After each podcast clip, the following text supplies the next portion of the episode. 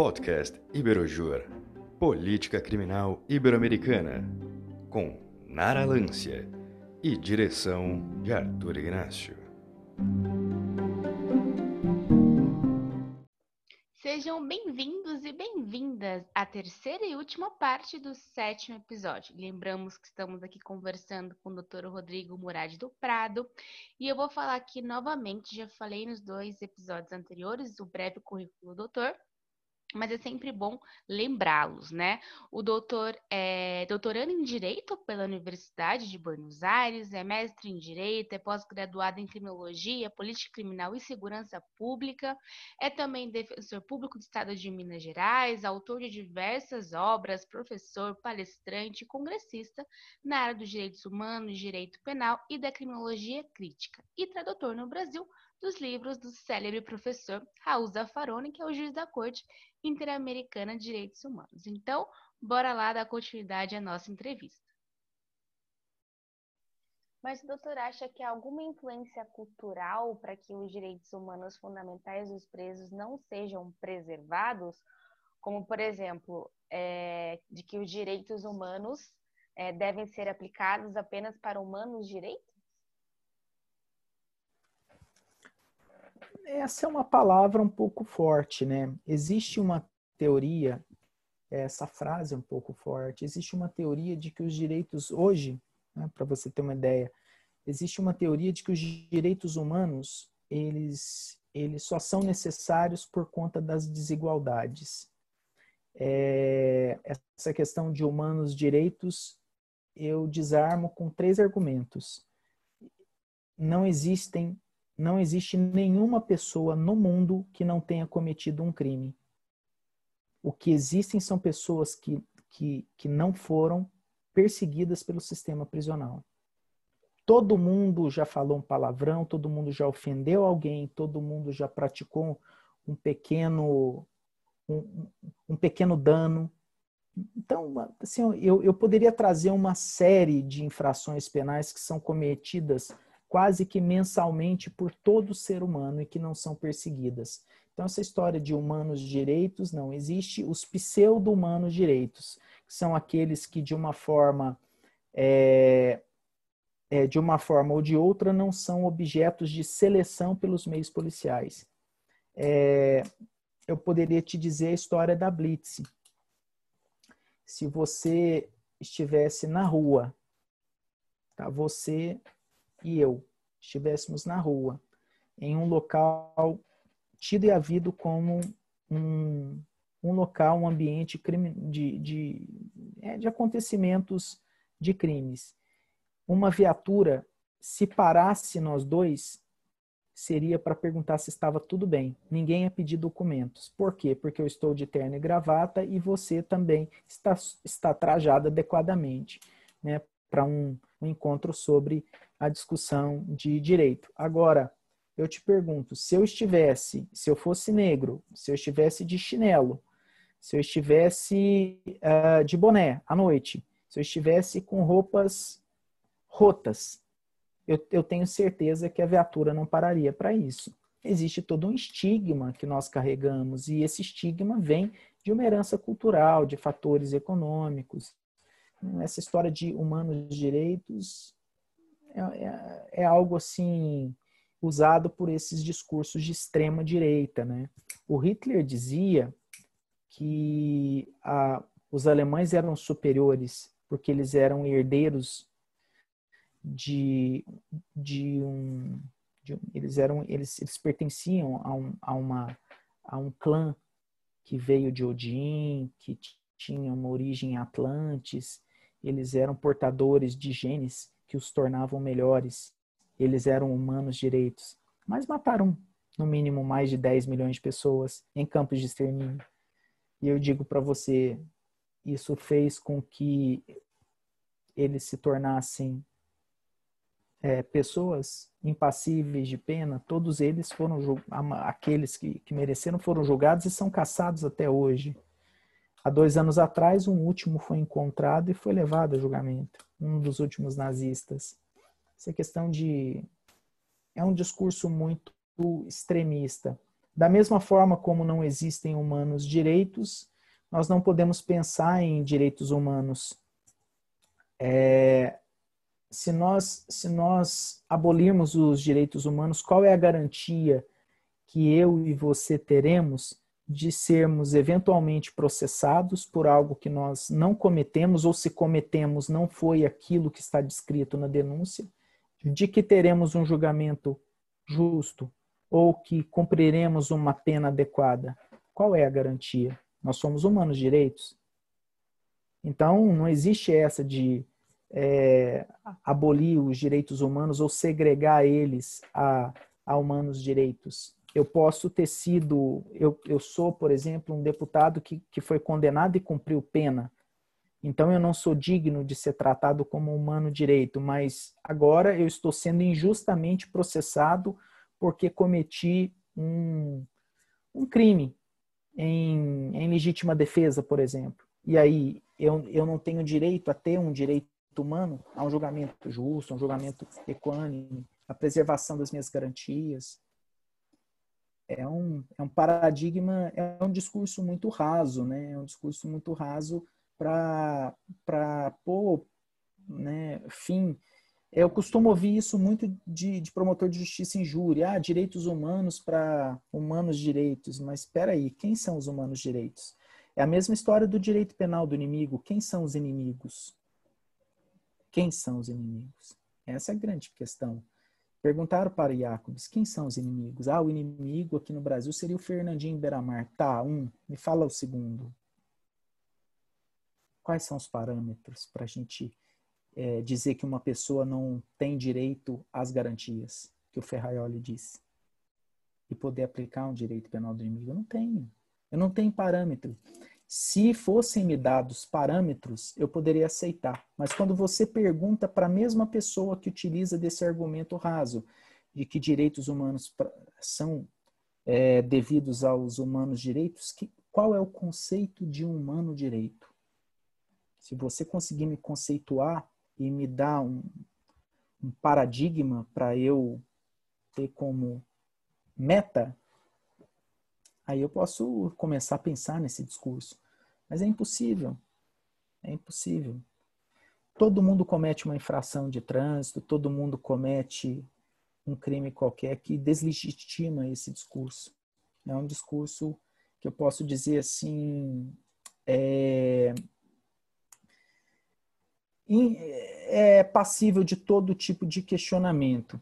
E para começar, que o fim dos direitos humanos é a preservação de todo o ser humano. Se nós pensarmos em humanos direitos, eu te pergunto, um doente mental seria um humano direito?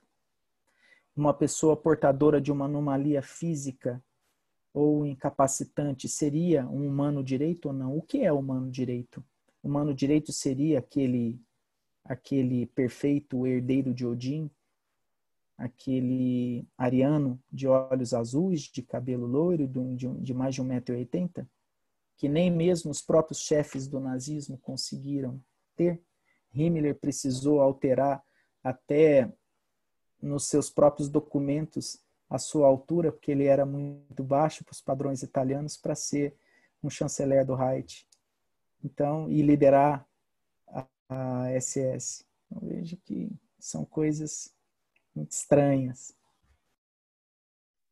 Muito interessante a sua resposta para essa pergunta, até porque poucas pessoas sabem conceituar né, o verdadeiro conceito de direitos humanos e também a questão do que é direito.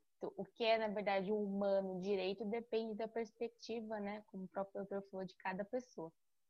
E, doutor, é, o senhor poderia falar um pouco sobre a situação do Brasil com relação à política carcerária em comparação a, outro, a outros países americanos?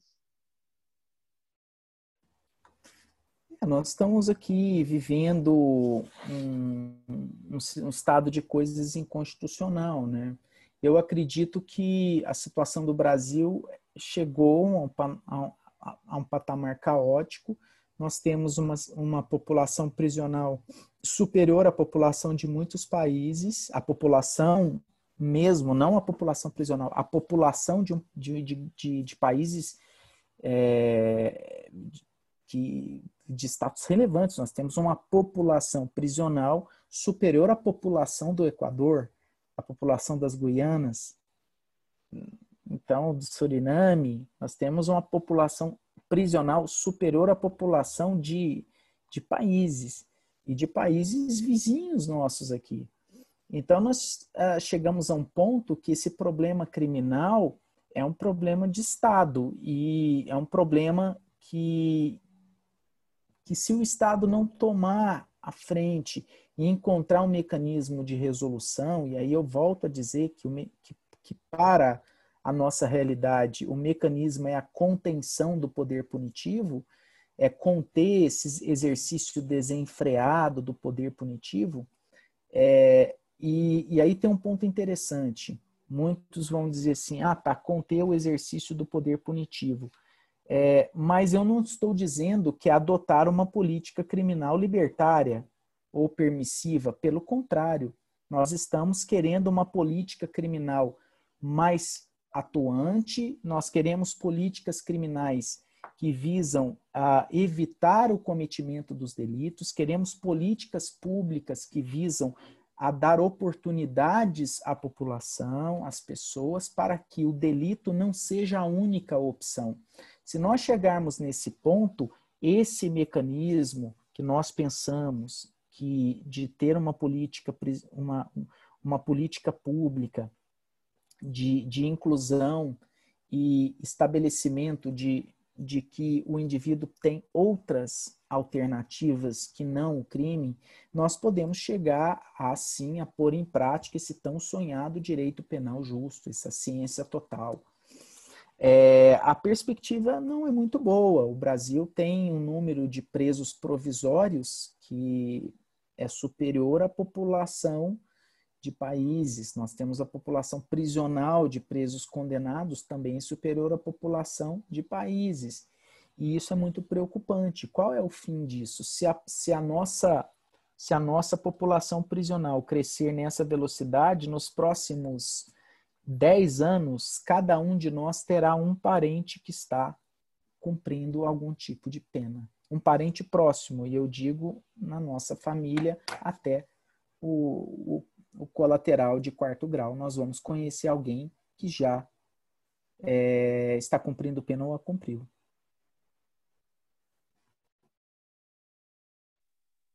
E na sua visão, o Brasil descumpre constante e ininterruptamente instrumentos internacionais e até mesmo a legislação interna referente ao tema?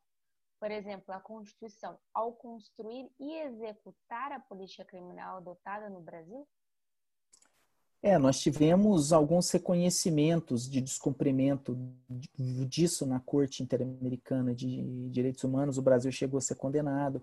Esse caso da Lei Maria da Penha, da, que deu origem à, Lei Maria da Penha, é um dos casos. Tivemos recentemente a questão relativa a um, a, a um caso muito antigo de tortura que foi praticada durante é, a ditadura militar, o governo militar no Brasil, pelo, pelo DOPS contra o jornalista Vladimir Herzog. Então, nós, nós temos, assim, casos emblemáticos que foram julgados pela corte que reconhecem o descumprimento reiterado da nossa própria legislação e dos tratados internacionais de direitos humanos, os quais a República Federativa do Brasil é signatária. É, o que eu vejo, e vejo como algo que ainda falta muito a, a, a ser discutido, é a questão dessa, dessa situação dos presos no Brasil. Eu não estou vendo algo como uma possibilidade de se resolver a questão prisional é, eu não, não estou vendo o Brasil fazer muita coisa para resolver isso. É, eu já ouvi propostas de todos os tipos, em vários momentos de discussão sobre isso. Eu cheguei a, a ouvir de representantes de uma determinada é, de um determinado organismo religioso que até o controle de natalidade seria uma das uma das medidas que deveriam ser adotadas, o estímulo a contenção do número de filhos e, enfim, que houvesse uma ou uma conscientização de um planejamento familiar, já que está previsto tal na Constituição. A família tem que ser planejada, tem que ser bem orientada. Eu já ouvi de tudo, já ouvi proposta de, de, de, abolir determinados delitos, extirpar eles do Código Penal, porque sua incidência era tão grande e desnecessária que, que fazia com que as prisões ficassem abarrotadas de presos, nós teríamos que aplicar um direito alternativo. É, eu já ouvi eu já ouvi aplicação de a, tentativas de, de se aplicar alternativas ao direito penal para determinados delitos. É, cheguei a ouvir a possibilidade de se, se, se reinventar o Código Penal, mas o que tem sido feito na prática é o contrário. O que é praticado por todo político é enrijecer o sistema punitivo, cada vez mais. Se eu enrijeço o sistema punitivo, você pode ter certeza que mais cedo ou mais tarde eu vou colher os resultados nefastos disso. Se eu tenho um enrijecimento do sistema punitivo, eu tenho um maior índice de encarceramento. E esse índice de encarceramento, uma hora, me cobra uma fatura, o Estado paga por isso. Mas o Brasil encontrou um mecanismo muito interessante de, de fazer uma economia em uma cela que cabem oito presos, ele coloca 50, 60 e assim vai. E temos a figura aí do preso morcego, aquele que, que dorme amarrado às grades, porque não tem lugar no chão. Eu tenho o preso que dorme no chamado boi. O boi é onde eles se defecam, né? É, e, e, quer dizer, eu tenho situações, eu tenho é, aplicação até do daquele do, do homem dos assim de canibalismo, é, exploradores de caverna, né? O indivíduo vai matando o outro porque tem medo de ver o que tem lá fora e aí um exercício de um direito natural, uma seleção natural, enfim, tem de tudo no sistema prisional. É lamentável, é o que eu posso te dizer, lamentável. Mas na sua visão, a nossa política criminal foi construída, né, preenchida com base no que, exatamente? Nós tentamos imitar aquilo que os países centrais europeus e Estados Unidos fizeram. Lamentavelmente, aplicar uma ciência que funcionava para a realidade deles em uma realidade totalmente diferente. Talvez a nossa realidade se assemelhe um pouco à realidade americana, pela miscigenação e tal. Mas a nossa realidade cultural é diferente até da americana. Então, aplicar é como se eu, eu quisesse fazer uma receita de um bolo de cenoura com cobertura de chocolate utilizando apenas é, farinha de canjica, sal e óleo. Hum, não vai sair.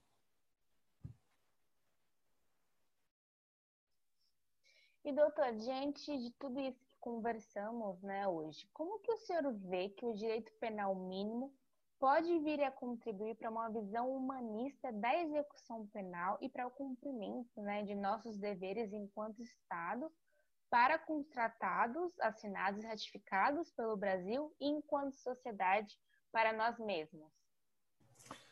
Eu penso que o direito penal mínimo é uma maneira de você humanizar a aplicação do direito penal.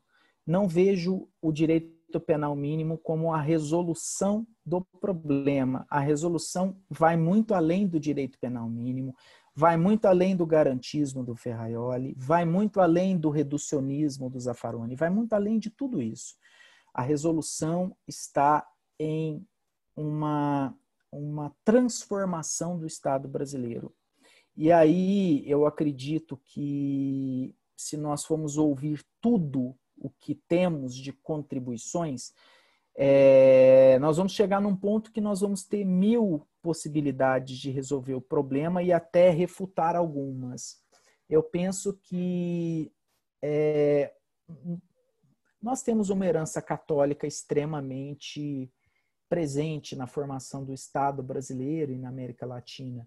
E um dos efeitos, talvez, que, que, que fossem um pouco ruins dessa, dessa presença católica, essa ligação direta e até indireta do catolicismo com o período das, da, da, do Império Brasileiro e até pós-proclamação da República, foi a influência no, nas, nas políticas públicas de controle de natalidade ou de conscientização, até mesmo em políticas sanitárias. Houve um certo.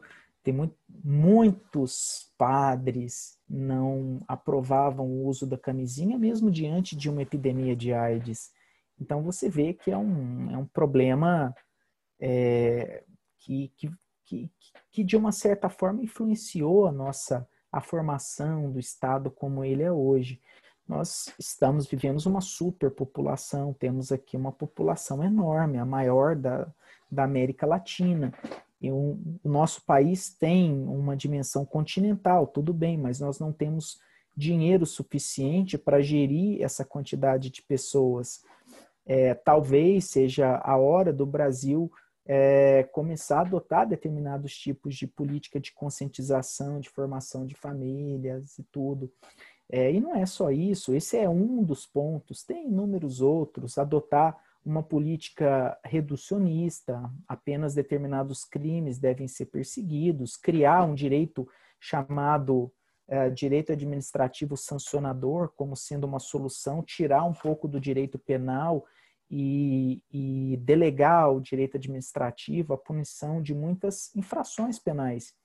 Eu costumo dizer que é, o direito administrativo é muito mais eficiente que o direito penal.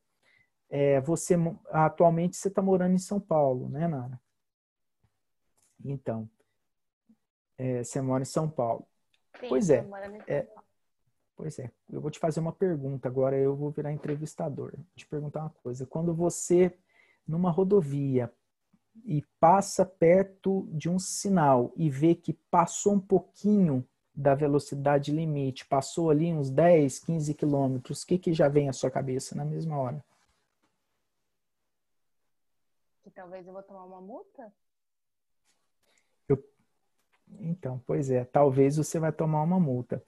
Mas imaginemos o seguinte, aí em São Paulo é um a maioria das rodovias, se não a totalidade é muito bem policiada. Tem radares para todos os lados. É, se eu passar a 140 numa rodovia que é permitido 110 aí, eu tenho quase certeza que, eu, que a multa vai chegar em um mês para mim. Essa certeza da punição faz parte de uma das questões que permeia o crime. É, o problema é que de nada adianta você ter 1.800 tipos penais, incluindo infrações é, administrativas com caráter punitivo, cuja sanção não é uma privação de liberdade, mas enfim, e nenhuma delas tem efetividade. Se nós relegarmos determinadas infrações penais para um direito administrativo sancionador, aquele que pode impor algumas limitações, impor pagamento de uma multa, restrição de algumas, né? Aí no caso do trânsito, ah, por exemplo, suspensão do direito de dirigir e tudo mais, é, obrigar o indivíduo que quiser é, voltar a ter a licença para dirigir veículo automotor, a, a, fazer um curso de reciclagem, se ele foi punido, você veja que, que é muito eficiente, né?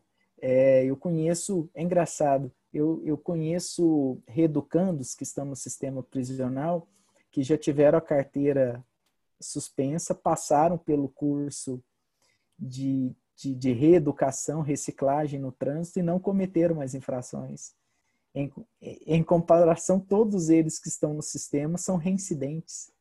E aí eu te pergunto, qual é o sistema ideal, hein? Esse sistema administrativo se tornou, se mostrou muito mais eficaz que o nosso sistema punitivo. É algo a se pensar.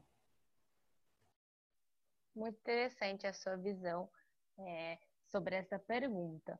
E, doutor, quais são os presídios que o doutor atua ativamente? É, nestes presídios, é, como que funciona a questão dos direitos humanos fundamentais dos presos? Eles são preservados?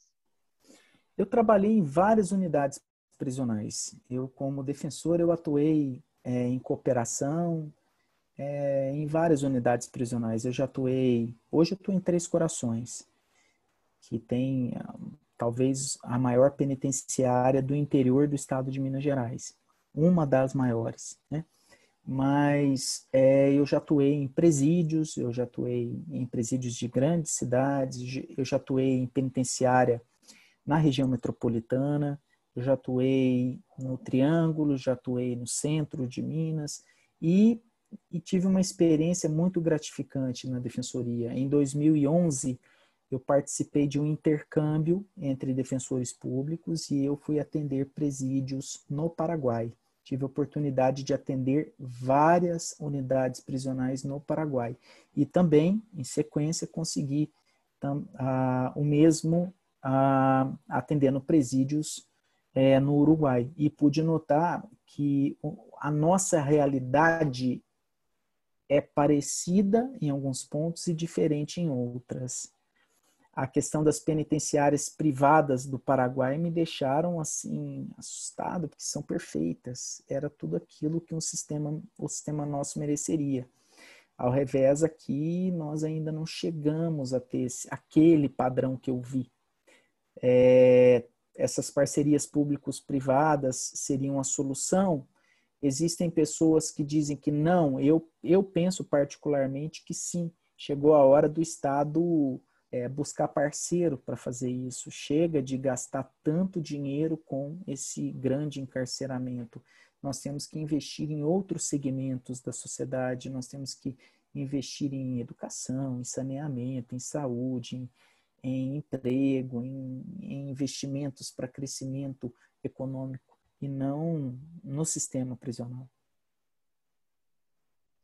Aproveitando né, o ensejo que o doutor falou dessa questão de parcerias público-privadas, né, envolvendo o sistema penitenciário, a ministra Carmen Lúcia ela já relatou numa decisão que em determinadas, determinadas penitenciárias, né, as pessoas, ao visitá-las, saem doentes diante das coisas que vêm. Mas disse também que há em Minas Gerais uma penitenciária completamente diferente de tudo que se tem em termos de penitenciária, pelo menos de todas que ela já visitou. E ela disse também que quem tiver a possibilidade de fazer uma visita, né, haverá de ver que é uma tentativa completamente diferente de tudo que ela já visitou no Brasil. E é, ela que nesse caso está se referindo à penitenciária localizada em Ribeirão das Neves, que é a única penitenciária no país envolvendo a construção e gestão do presídio por meio de parceria público-privada. E aqui é até importante dizer né, que a gente não está falando de privatização, a gente está porque a titularidade continua com o poder público, né? Porque percebo que muitas pessoas confundem um pouco essa questão de é, parceria público-privada com privatização. Então, eu gostaria de saber do doutor se o doutor já teve a oportunidade de visitar essa penitenciária Ribeirão das Neves e se sim, né, contar para a gente um pouco como funciona e o que, que o doutor pensa com relação a essa penitenciária.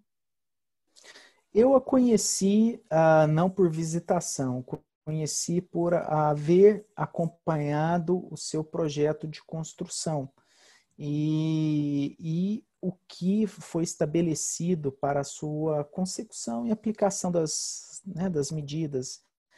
É, realmente é algo diferente de tudo aquilo que nós imaginamos. Você imagina que se no interior eu tenho uma cela com que cabem oito, com 40, 50 presos, não é, não é essa a realidade que a gente vê lá. Né? É, um, é complexo penitenciário enorme e tem essa unidade específica, fruto dessa PPP, e que, e que trouxe um benefício enorme para o estado de Minas é realmente muito diferente do que a gente imagina. E é por aí, eu penso que seguindo isso, aliado a políticas públicas que visam evitar o encarceramento, é que nós, com o tempo, nós vamos mudar esse modelo, esse paradigma, né? Humanizando as penas e humanizando e viabilizando a humanização dos indivíduos. Não adianta eu negar direitos humanos básicos e cobrar o, o, segmento, o cumprimento de deveres. Eu não tenho um equilíbrio nessa conta, né? Há até um vídeo no YouTube, né, feito pelo Multishow, que demonstra um pouco é, como que funciona este presídio atualmente. Então, para quem quiser saber um pouco mais né, sobre isso, é só procurar no YouTube. E, doutor, é, o que o senhor acredita, tomando por base a sua experiência como defensor público né, e pesquisador, que pode ser feito pelo Estado para a diminuição da criminalidade?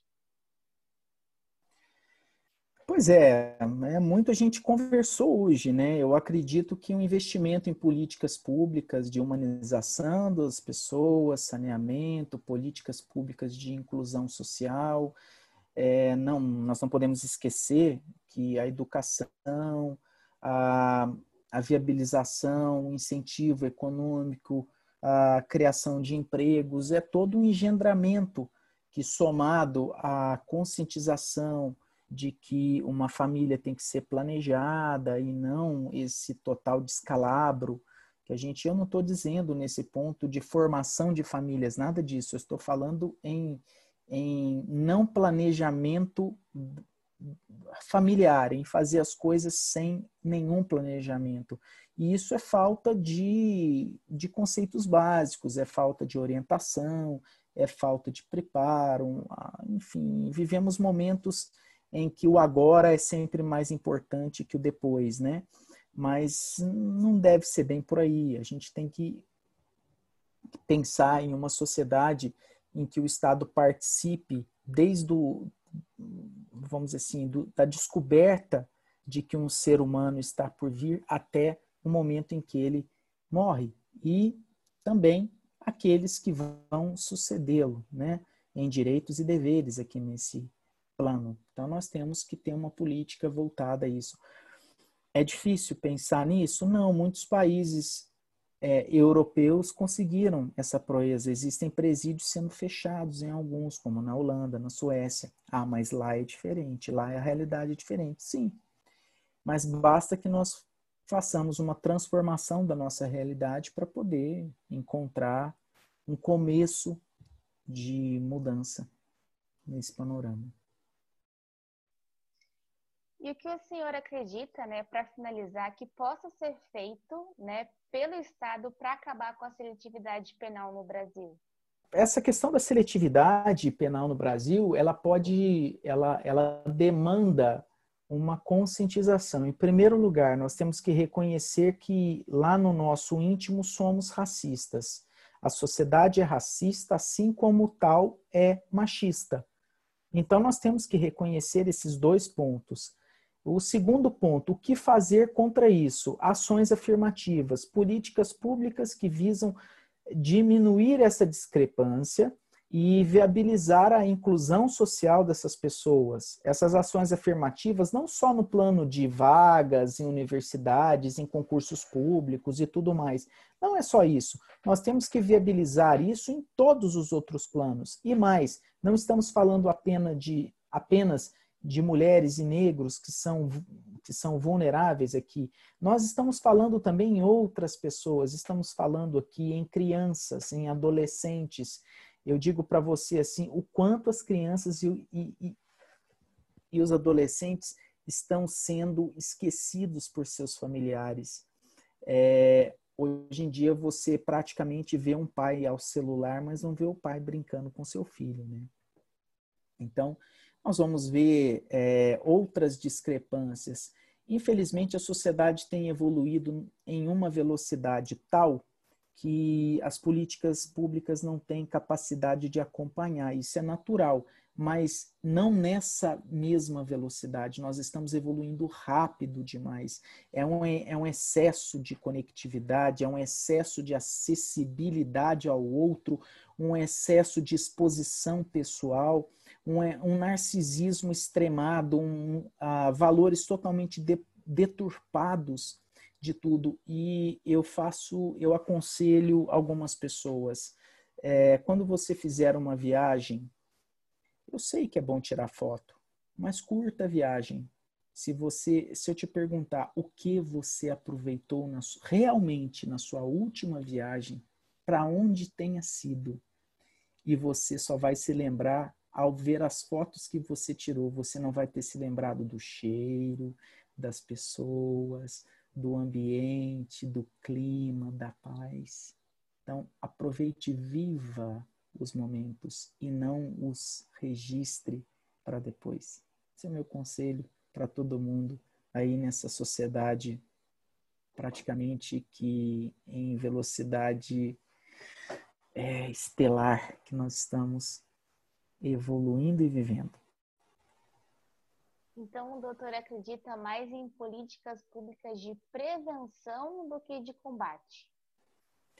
A prevenção é sempre mais eficaz. O combate se mostra ineficaz, né? Nós nós nunca tivemos resultado com o combate à criminalidade, a não ser em Nova York, com a tolerância zero. Mas aplicar a tolerância zero no mundo, né, para nossa realidade aqui, o Estado vai parar de investir em tudo só para investir no combate à criminalidade. Nós vamos declarar guerra ao crime. É o que todo mundo quer, né? Se você ouvir os jargões na televisão, nos rádios, na internet, é isso que todo mundo pede.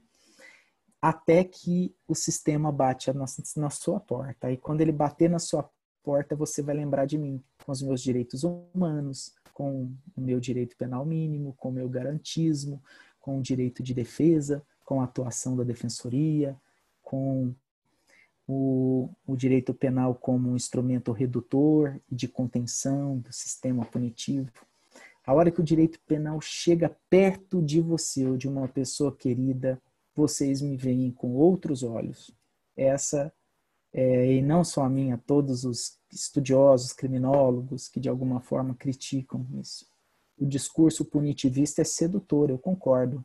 Eu também já fui seduzido por ele, mas depois que eu descobri que assim como a cocaína, ele, embora seja sedutor, viciante e excitante, ele te causa uma depressão e pode te levar para o abismo, é, eu, eu trago uma solução. É melhor você não se misturar a, a essa droga. Isso não vai te trazer nenhum benefício uma hora, ou é você, ou é alguém querido que vai se lembrar desse discurso, que é um discurso de pacificação, que é um discurso humanista, é um discurso humanizado, é um discurso de defesa, é um discurso de reconhecimento e, e sobretudo, crítico desse sistema que serve aos detentores do poder, ao capital, ao totalitarismo financeiro, a quem realmente põe as cartas na mesa e diz o que as coisas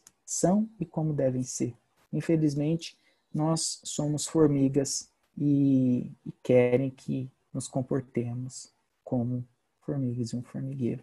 Mas somos seres humanos, pensamos, queremos, somos diferentes, agimos diferentes e merecemos um tratamento diferente. E o doutor, agora para finalizar minha última pergunta mesmo, eu juro. É, o doutor ainda acredita no Brasil?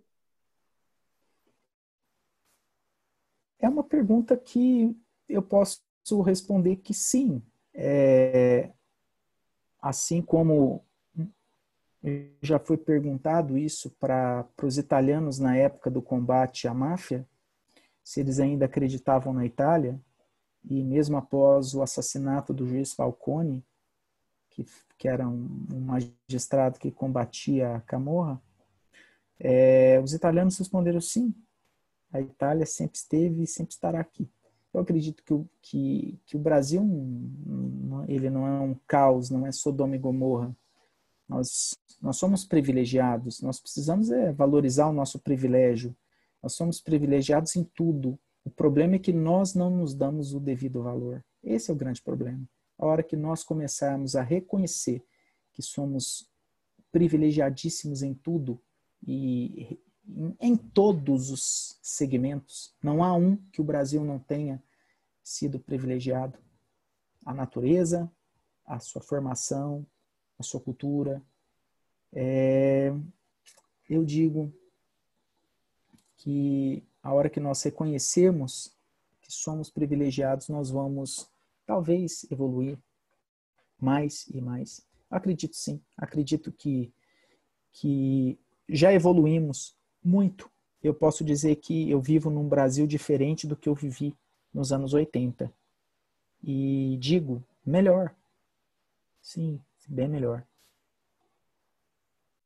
E, doutor, antes de encerrarmos a nossa entrevista, eu quero agradecer novamente, né, em nome do Beiraju e nossos ouvintes, a sua participação em nosso podcast. É, eu quero dizer que foi uma entrevista muito importante, né, porque o doutor explicou é, e esclareceu, né, diversos é, temas de relevância, né, e importância, né, é, das ciências é, criminais.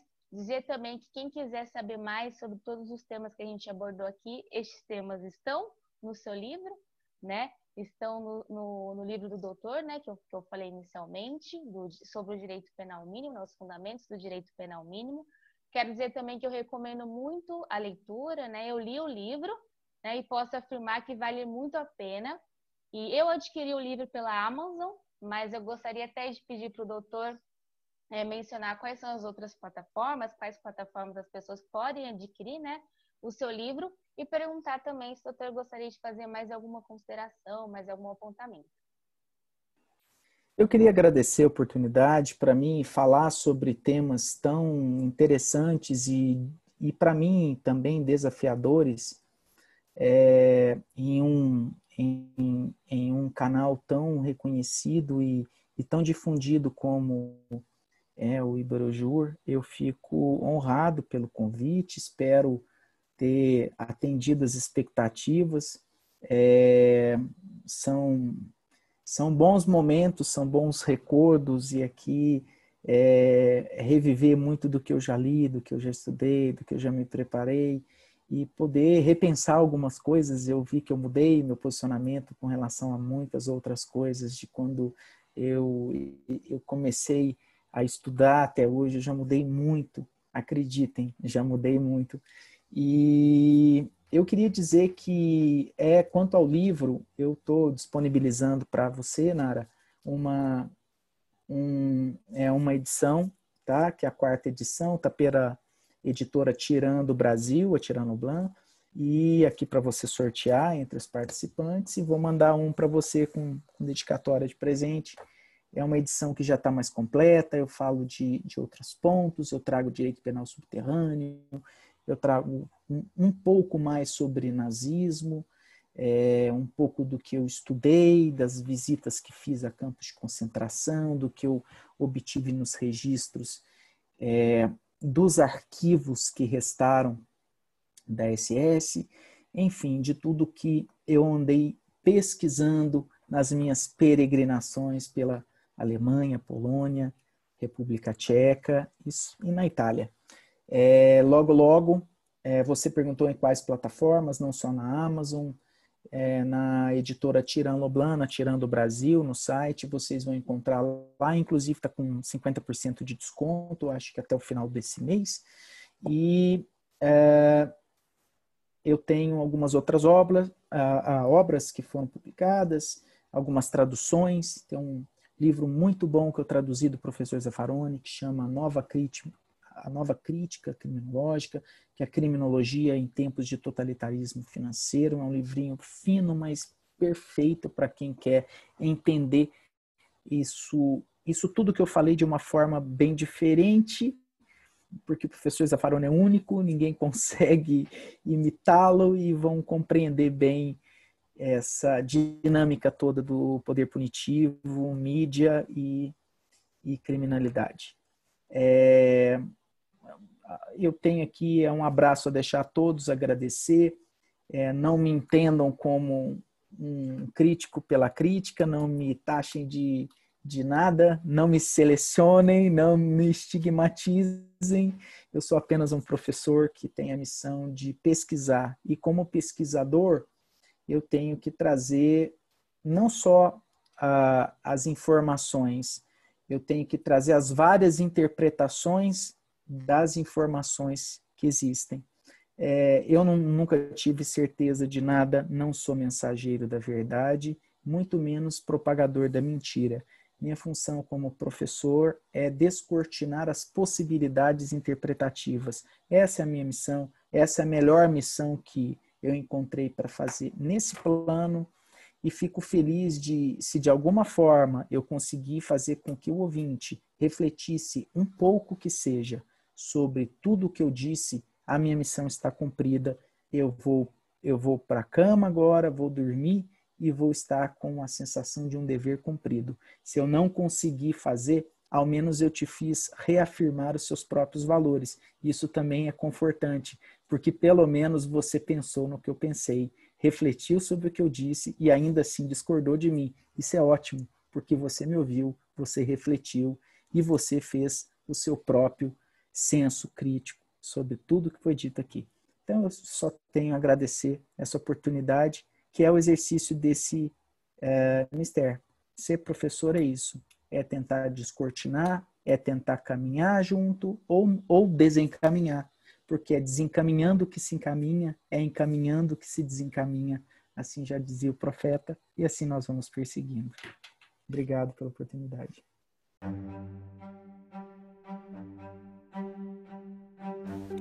Esta foi a terceira e última parte do sétimo episódio. Siga-nos para não perder nenhum episódio. E caso queira ficar a par de todos os nossos eventos, basta procurar por Iberoju. Estamos no Instagram, Facebook, Twitter e LinkedIn. Nessas plataformas você poderá ficar a par de todos os nossos eventos. E nos vemos no próximo episódio. Até mais!